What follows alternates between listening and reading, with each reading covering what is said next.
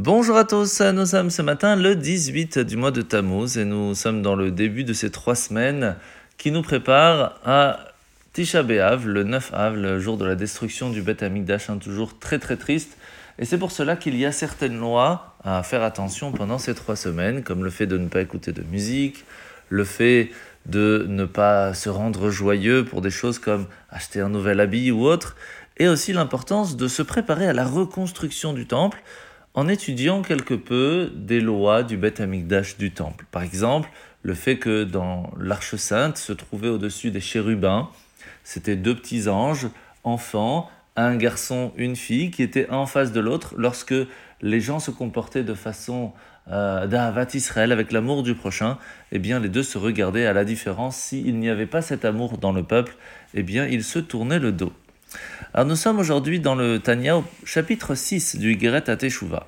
La Nourazaken nous a expliqué jusque-là que lorsqu'une personne agit dans le monde, il y a des conséquences. Et que ces conséquences peuvent être très graves, puisque c'est le lien entre nous et Dieu qui peut être coupé lorsque l'acte que nous avons fait était contre la volonté de Dieu. Que se passe-t-il lorsqu'une personne va faire un acte grave? Dans ces cas-là, il pourrait y avoir ce qu'on appelle carette, couper quasi totalement le lien que nous avons avec Dieu, et à ce moment-là, malheureusement, devoir partir de ce monde. Parce que c'est un petit peu comme si on empêche une personne de respirer, elle ne peut plus respirer, elle ne peut plus vivre. Alors la question qui se pose, c'est comment ça se fait qu'au temps du temple, c'était vraiment comme ça, ce qui veut dire qu'une personne qui agissait de façon très grave perdait la vie assez rapidement, alors que dans notre génération, cela n'est pas le cas. Aujourd'hui, la Morazaken va nous donner le début de la réponse. Au temps du temple, chaque juif recevait sa force de vie directement de Dieu. Ce qui veut dire que toute personne qui n'était pas attachée à la spiritualité ne pouvait pas respirer, ne pouvait pas vivre, son âme ne recevait pas sa force. Malheureusement, au moment de la destruction du temple, la force spirituelle de la, de, de la pureté n'est plus dans ce monde. C'est pour cela que chacun reçoit aussi sa force vitale de l'autre côté, de la partie qui n'est pas pure. Et donc on peut continuer à survivre dans ce monde, même si nous sommes d'une certaine façon coupés de Dieu. Bien sûr, qui a envie de respirer des odeurs malodorantes? Qui a envie de survivre seulement dans ce monde? On a envie de vivre. Mais pour ça, il faut comprendre ce que veut dire vivre. Vivre avec son âme, la spiritualité qui va avec. Et ça, c'est quelque chose qui est important de comprendre pour comprendre ce que veut vraiment dire le fait de vivre. La mitzvah de ce matin, c'est la mitzvah négative numéro 11. L'interdiction de construire des hôtels, des, des, pierres qui pourraient faire que les gens vont venir prier devant. Et même si c'est pour prier à Dieu, cela est interdit parce que cela ressemble aux hôtels des idolâtres. Mitzvah négative numéro 12, l'interdiction d'utiliser des pierres et de se prosterner même à Hachem.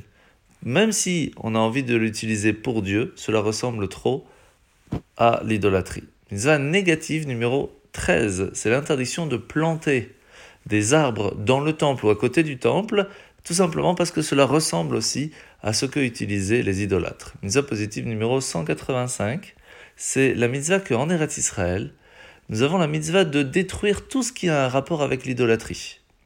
Mitzvah négative numéro 25, c'est l'interdiction d'utiliser quoi que ce soit d'une idole idolâtre ou même d'un arbre d'idolâtre, même pour l'utiliser pour avoir chaud dans la maison. Mitzvah négative numéro 22, c'est l'interdiction d'utiliser tout ce qui est argent ou or qui pourrait être utilisé pour rendre plus beau une idole. Mitzvah négative numéro 48, c'est l'interdiction de laisser des non-juifs vivre en Israël, sauf s'ils abandonnent leur idolâtrie. Mitzvah négative numéro 50, c'est l'interdiction d'être gentil avec une personne qui vient, qui s'installe en Eretz Israël et qui en plus de ça va faire l'idolâtrie. Parce que la mitzvah négative numéro 51 arrive tout de suite, l'interdiction de laisser une personne faire l'idolâtrie, vivre en Eretz Israël. Pourquoi? Parce que le peuple juif pourrait être attiré à leur ressembler. Mitzvah négative numéro 30, l'interdiction de essayer de gagner de l'argent grâce à ces personnes. Mitzvah négative numéro 33, c'est l'interdiction de prendre des décisions sur des bons signes. Ah, aujourd'hui c'est un bon signe, alors on peut aller faire ci ou ça. Zone négative numéro 31, c'est l'interdiction de faire quelque chose pour essayer de connaître l'avenir. Zone négative numéro 32, c'est l'interdiction de se dire et de prendre des décisions en disant Ah, aujourd'hui c'était un bon jour pour faire telle chose ou telle chose. La même chose qu'on ne peut pas se baser sur l'astrologie ou autre. Alors, la paracha de la semaine, c'est parachat Pinchas, où Hachem va demander à Moshe de recenser le peuple juif après les morts de l'histoire de Pinchas avec l'épidémie. Et là, nous allons voir que dans le recensement vont être inclus les fils de Korach, qui ont été, qui sont tombés dans le gouffre avec l'histoire de Korach 38 ans plus tôt. Alors comment ça se fait? Où étaient-ils? Premièrement, comment ça se fait qu'ils sont restés vivants? Tout simplement parce qu'ils ont eu une pensée de repentir, une pensée de teshuva, comme on l'a appris aussi dans le Tanya, le fait même de vouloir prendre une bonne décision, de prendre sur soi, de comprendre l'erreur, est déjà un début, et cela va les protéger pendant 38 ans d'être dans une grotte et de pouvoir survivre. Malheureusement, ils ne vont pas utiliser leurs paroles pour dire pardon, cela va rester seulement en pensée. Alors que s'ils avaient demandé pardon à Dieu, ils auraient pu carrément sortir directement et ne pas attendre pendant tout ce temps dans la grotte. C'est ainsi que 38 ans plus tard, ils vont sortir et rentrer en Israël. De là, nous apprenons que dans notre génération aussi, une pensée de Teshuvah déjà peut faire pencher la balance. Alors c'est pour cela qu'il est important de prendre le temps de réfléchir sur nos actions et que Bezrat Hashem, cela nous amène à la reconstruction du temple très rapidement. Bonne journée à tous et à demain.